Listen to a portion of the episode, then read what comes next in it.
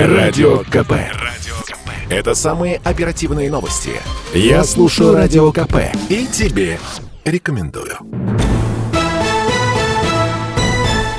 Скарлетт Йоханссон подала в суд на Дисней. Актриса утверждает, что компания нарушила условия контракта, запустив фильм «Черная вдова» на стриминговом сервисе Disney одновременно с премьерой в кинотеатрах, и это повлияло на кассовые сборы. При этом гонорар кинозвезды зависит от результатов проката. В свою очередь, Дисней упрекнула Йоханссон в пренебрежении последствиями пандемии COVID-19 и заявила, что полностью выполнила свои обязательства. Более того, показ «Черной вдовы» на платформе значительно увеличил возможность дополнительного дохода актрисы, помимо тех 20 миллионов долларов, долларов, которые она уже получила. В этом споре, конечно, права Скарлетт Йоханссон, считает кинокритик Александр Голубчиков. По его словам, актриса недополучила десятки миллионов долларов когда идет параллельный выпуск или буквально там после первого дня проката открывается окно для цифровых э, платформ, и тут же сборы в кинотеатрах падают. Резкий обвал уже на второй день проката. И, конечно же, ни о каких суммах, которые предполагали актеры получать за свои работы, она должна была получить там, в расчете где-то около 50 миллионов долларов за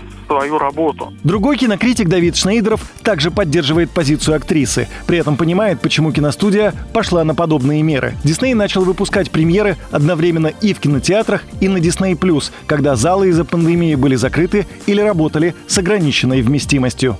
Я думаю, они испугались, что у людей в период пандемии сработает некий рефлекс, страх перед массовым мероприятием, перед походом в кинотеатр. Поэтому Дисней просто решил подстраховаться. И на всякий случай, вдруг люди в кино не пойдут, выпустить фильм параллельно на платформе. Компания Disney решила пересмотреть многие из своих контрактов, которые привязаны к кассовым сборам. Поэтому иск, который подала Скарлетт Йоханссон, это только начало, считает Александр Голубчиков.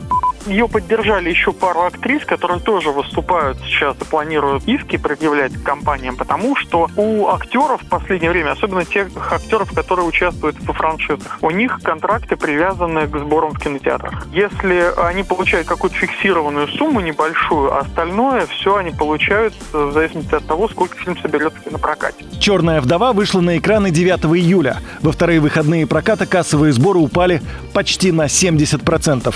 Эти результаты были худшими среди всех фильмов Марвел с 2009 года. Юрий Кораблев, радио «Комсомольская правда».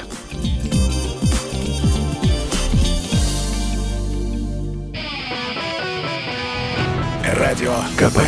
Это споры и дискуссии в прямом эфире. Я слушаю Радио КП и тебе рекомендую.